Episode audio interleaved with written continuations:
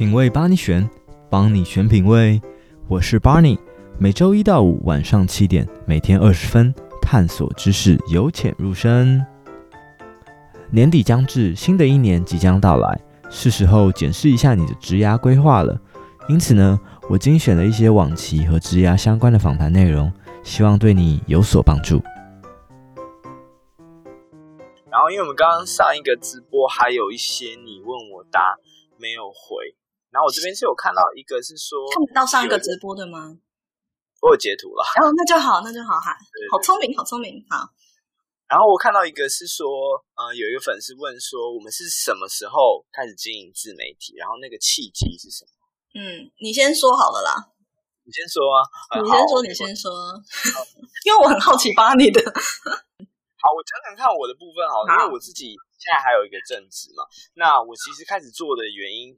呃，其实我觉得就像 S 边刚刚讲的，我一开始也是有一个想要经营小天地的感觉。嗯，怎么说？哦，所以我刚刺到你了，也没有刺到我，哦、我我没有那么玻璃心。那就好，那就好。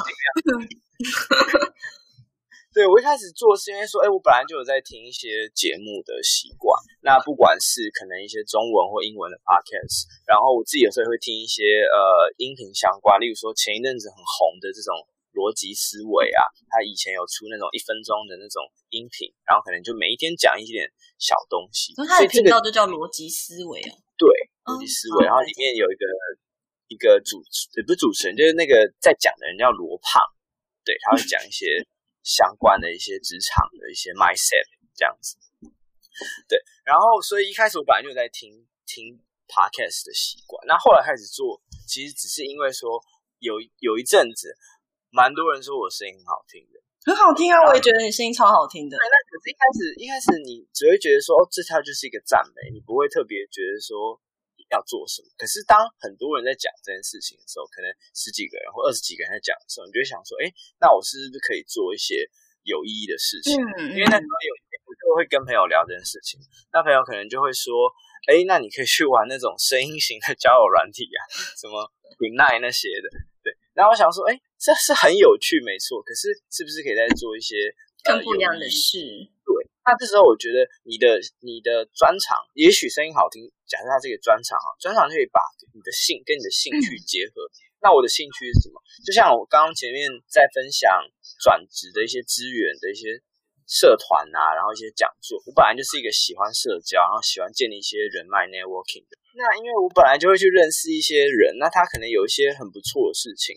例如说，他可能是智商的心理师，然后或者是一些呃西装的一些裁缝啊什么。那我觉得说，哎，他在做的事情是有意义的，或者是说他在做的其实是一个呃生活品味提升的东西。但是大家可能会觉得说，哎，这个东西，我我不了解，或者是说这个东西离我的生活很远，那他们就会对这东西有抗拒感。例如说，我以西装西装来举例，好了。很多人可能听到西装说啊，夏天那么热，为什么要穿西装？或者说穿穿西装的人都很装逼啊什么的。那我觉得说，哎，这个这个这样子的穿搭，或是这样的一个东西，它是有文化的。那我就希望，所以透过我的节目，可以去介绍更多这样子的东西。所以我那时候就会觉得说，我的节目很像是一个选物店。那很像哎、欸，其实其实我觉得你的节目做的很有质感哎、欸，就是难得男生做节目有质感的。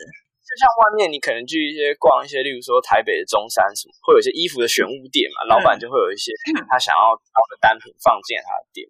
那我觉得我就想要呈现音频的一个选物店，那可能透过一些我的想法或眼光，我去挑一些大家可能会有兴趣，或是对你一些有一些小知识或是一些嗯启发的地方。嗯，对，所以这个反而就是我开始做自媒体的一个一个初衷。那它变成是一种专长跟兴趣。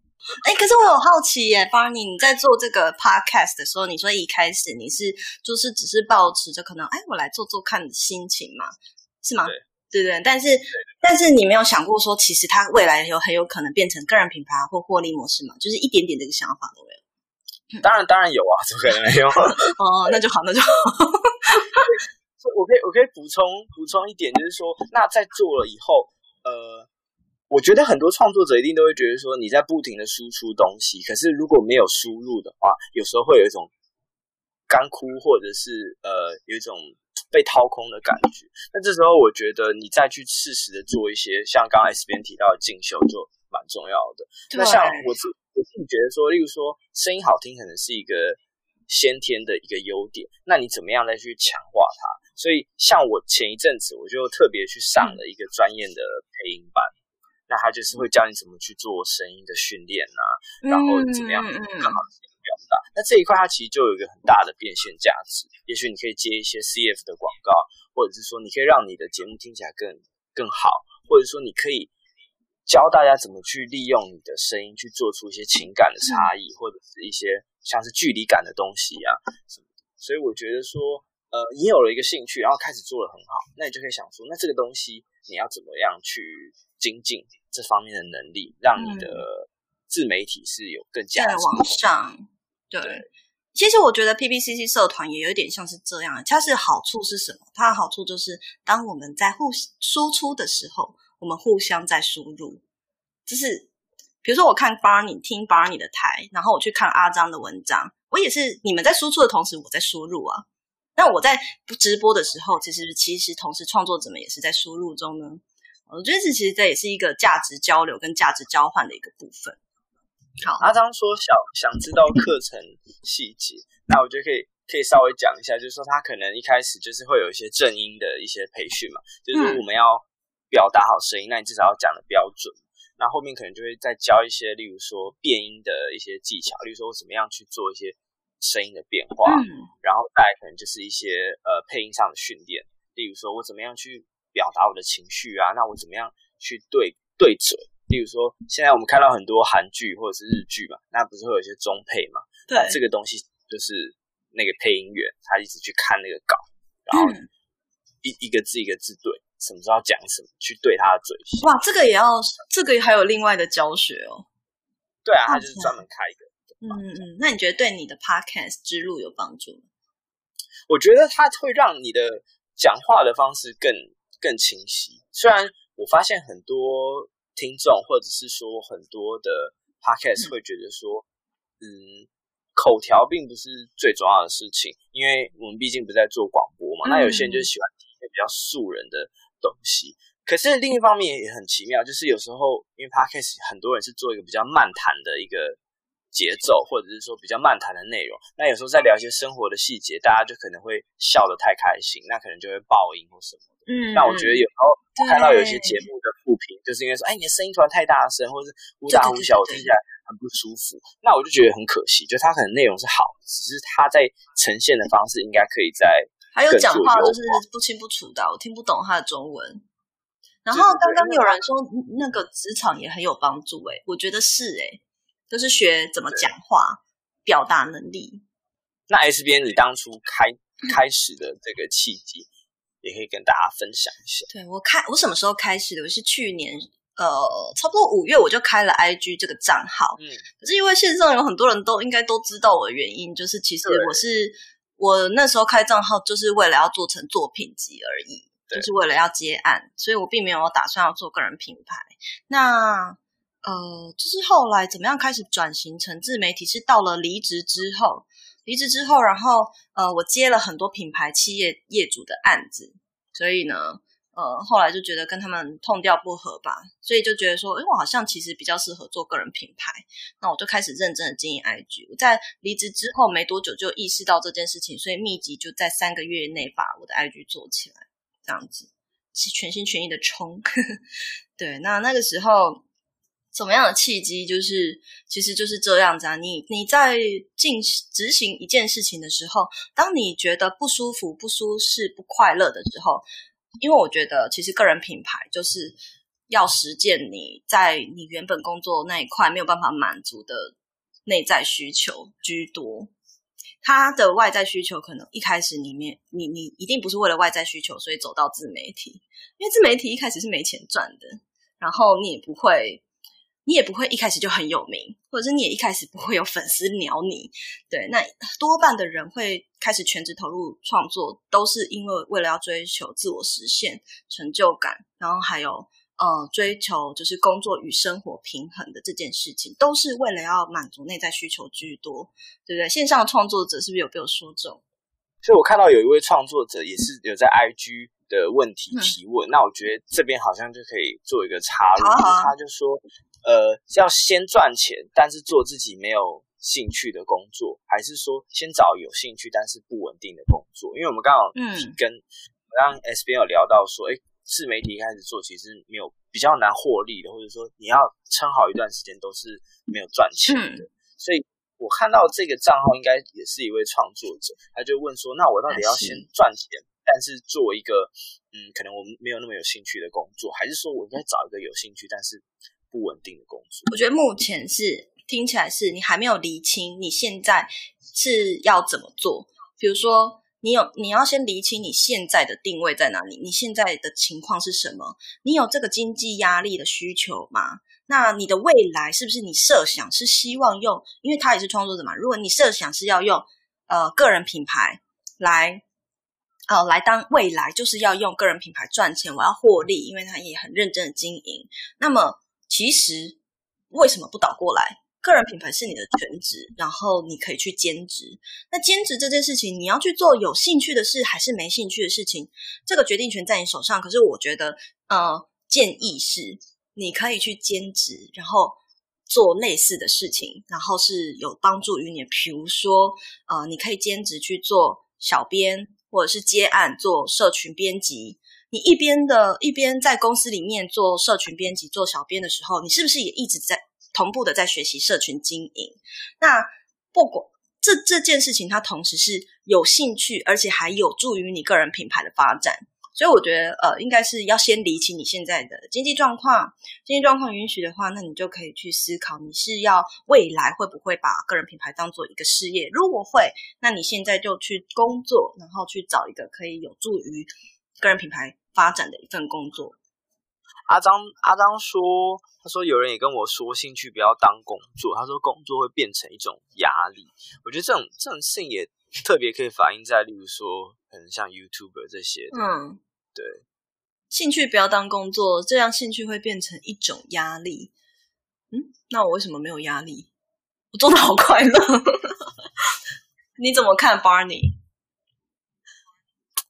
我我觉得应该是说，你你在做这个事情的时候，你还是要想到说你，你嗯，你当初的这个想要做的理念是什么？因为我觉得很多人做成变成一种压力的时候，他他可能是因为他有其他的一些。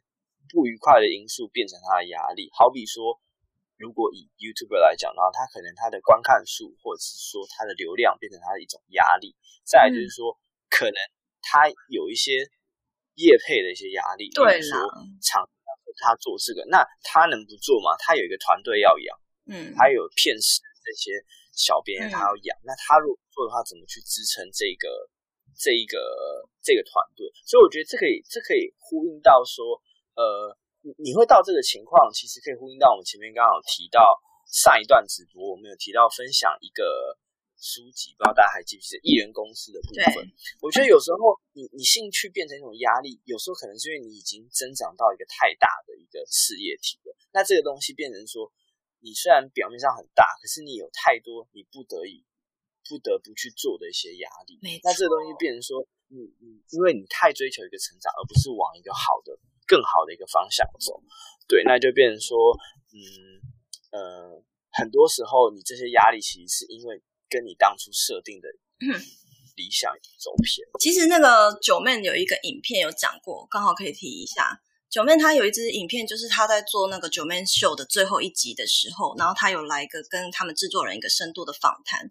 然后其实它里面就有提到说，他们其实在做这个节目压力很大，因为他是把整个台湾的综艺节目的规格搬上到 YouTube 来做，可是常常他就会要担心，他一直要担心每一集到底有没有赞助，每一集到底有没有夜配，也他一直在担心这件事情。所以其实应该是说。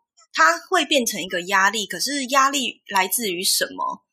嗯，是你能不能够化解那个压力，那是你自己的问题，对啊。那刚刚那个少庸就说：“对啊，哪来的压力？压力都是自己给的。”嗯，就像 S 编之前几天有一个文章是说，大家会问说，哎，一直回粉丝的私讯，或者是一直回答他们的问题，会不会很累？那我觉得 S B N 的回答就很好，要不要再讲一次？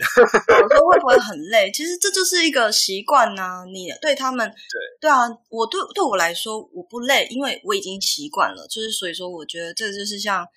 我觉得有有一个很很妙的点，可能是跟我过去的工作很像的，因为我做社群行销，我同时也要兼着做公关，做很多沟通的事物，然后我又同时在公司里面常常扮演要呃扮演着 PM 的角色，所以我本来就很擅长在团队之间游走，或者是团队沟通这件事。那以前也曾经带领过三十几人的员工，所以其实我也。呃，我觉得这个对我来说是很简单，然后又习惯事情。然后我本来就是一个社群行销人，所以我就会很习惯的回大家，回大家。我花我的时间去跟大家交流，是我真的想要知道、想要了解啊，因为我有一个资讯恐慌症。对，所以这个东西对我来说反而就不是压力啊。你如果把它当压力，那你干嘛做个人品牌？个人品牌就是为做个人品牌，就是为了要实现你不想要。实现自我实现，然后呃，就是为了要自我实现，然后为了要摆脱职场上的压力而做。那如果你出来了还是很有压力、很累、觉得痛苦，那你干脆不要做，就表示可能你定位做错了，你应该要有所调整。嗯，我觉得有时候压力可以分成是。短期，例如说你是对事情的压力，还是说你一想到你在做这个兴趣或你在做这个事业的压力？因为如果只是短期，例如说，哎，我这一这一集或者这个贴文的效效益可能不如我预期，它会不会有压力？当然也会有压力，或者说，就像例如说，哎，直播我没有人来看？嗯，那也是会是会是一种压力。可是这种压力并不是会到很长久，或者说一直很影响你的根本性的压力。因为你在做每一件事情的时候，你都会希望它有一个成就。嗯，那。你有期望，当然自然就会有一些压力存在。嗯、可是我觉得那个压力是良性的，对，你就变成说你会去 push 你要不要检视这样这件事情做的怎么样？对啊，如果人没有压力也是颇可怕的。好，那我们再回答完最后一个 IG 的粉丝留言的问题。那如果其他人没有问题的话，我们回答完这一题，时间就差不多喽。嗯，好。有一个粉丝问说，因为读了研究所比较晚入职场，嗯，然后许多同学都已经是主管，自己还做着好像没有发展的工作，好焦虑。对，这个部分，我是觉得很问号，就是为什么你会认为这个是一个没有发展的工作，然后你还在做？这是我的问题点。问，我要反问这位粉丝，就是你知道他没有发发展，那为什么还在这？那是因为经济压力吗？那经济压力的话，那你应该要着眼于做好现在的事情，着眼于把你的呃，就是顾好你现在的生活。那可能你没有多余的时间去追求更。更好的工作，可是如果在你没有经济压力的情况下，你如果知道这是一个没有发展的工作，你应该要及早调整你现在的脚步跟定位，停下来好好认识你自己。你想真正想做的事情是什么？你想要往哪里发展？如果你知道它是一个没有发展的工作，就表示你其实知道你最后想要成为怎么样的人，你想要在哪个领域发展。那为什么要停留在这里？你应该要往前走。所以呢，与其你担心你比不上别人，你你更应该要着眼于你现在，专注于你现在在做的事情。对，对，那这是我给这位粉丝的回答啦，就是你不要一直在乎别人，或者是一直无止境的跟别人比较，因为永远都比较不完。你应该是要跟现在的你还有过去的你比较。嗯嗯，我我觉得我前半段可以理解说，诶，你比较晚入职场，然后同学可能比你早。早进入，对，早开始进入职涯，这个焦虑，我觉得，呃，人一定都会有这样子的同理心。例如说，这件事可能特别体现在男生，就例如说，男生因为现在不用了，但是我相信很多在看的一些听众，如如果你是男生的话，你一定都会经历过当兵这件事情。那你是不是职涯的入场时间就会比别人，例如说比同同一届的女生来的晚啊什么？嗯，所以我觉得这个。这样子的一个压力确实是存在的，但是我觉得说这件事情可以去客观的把它看在，就是说好，这件事情已经是一个客观存在的事实了。那我目前我应该回到刚刚我们上一集直播讲的，我要盘点我的能力有什么，然后我自己现在想做的兴趣是什么，对，而不是一直陷入在那个呃自怨自艾的这个螺旋里面。大家都同意不要去比较，比较就是压力来源，对啊，你就是一直往前进就对了，不要一直比。好，那我们最后聊一下阿张的问题，就差不多结束。他说，像是很多 YouTuber 会觉得旅游原本是兴趣，可是后来变成旅游一直在拍片想脚本，这这是什么？这种，人你会怎么给他意见？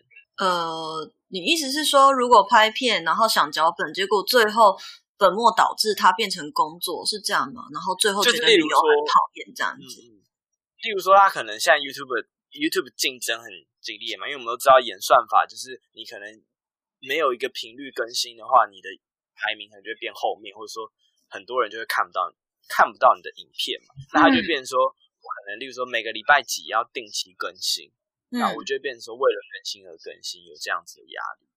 一定会有啊！那大家所有的创作者，一定最后你们都会面临到这样的压力，一定最后你们都会面临到这样的问题。那这个时候，其实我们我在看那个呃，那个叫什么？有一本书，呃，我忘记是什么书了。我这我等一下想起来再告诉大家。有一本书里面，它是讲说，当你遇到一个困难点的时候，哦，叫做每个每天工作两小时啦。当你遇到一个困难点，然后你觉得不自在的时候，其实那就是你的检核点。你应该要停下来去检核你现在在做的事情有什么要调整，而不是一昧的去努力的产出，为了产出而产出。那我可以举一个例子，比如说像艾尔文，大家有 follow 艾尔文吗？他也是一个知识型的 YouTuber，然后艾尔文的开 Podcast。哦，真的，对啊，对对，我有 follow 他，对对对。然后他的部分呢，则是他也曾经遇过瓶颈，可他并不会想要为了产出而产出，或者是被说每天一定要礼拜天发片，然后绑住了。这此时的他觉得这是一个检核点，于是呢，他让自己去欧洲旅行，然后放松自己，找回灵感。其实创作者我们最大的资产是什么？是灵感。那如果当你没有灵感的时候，你很难再生出。就是漂亮的宝宝吗？对不对？嗯，刚刚阿张问说，你可能会好奇会变得为了拍片而拍片。嗯、当然，这个原因可能也是因为说，我们也知道说，创作者很重要的一件事情，就像定期产出嘛。嗯、那后来你可能是会因为一些压力或者是其他的因素，让你觉得这件事情是变成为了做而做。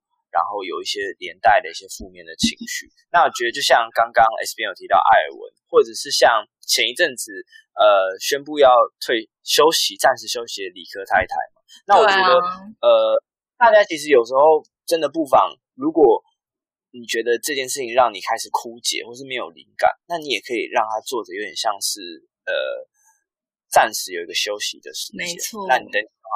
再回来，对啊，就像看美剧一样啊，对不对？每次都会有一个要回归的时间。我觉得 YouTuber 可能会更有这个困扰，因为对于 YouTuber 来说，他们制成的成本，不论是时间成本，或是金钱上的成本，或是脑力的成本，都比我们一般 IG 内容创作者或者是部落格。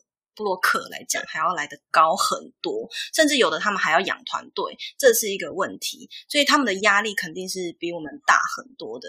所以这个时候你是诶 YouTuber 是不是应该说你选择转战？我先休息，我 YouTube 先休息。可是我把像李克泰他的做法是，我的 FB 跟 IG 我持续的还是有在更新，他并没有完全消失在社群哦。大家注意，他只是可能他有。曾经隐退，可是他还是有存在在社群上。Maybe 也许不是他自己发的，他可能是请小编发的。可是他他还是有存在，活络在这上面。可是他可以认真去休息，找回一些灵感之后，再重新回到 YouTube 上面。大家也不要觉得说，哈，那我人气会不会掉？会什？会不会呃回不来？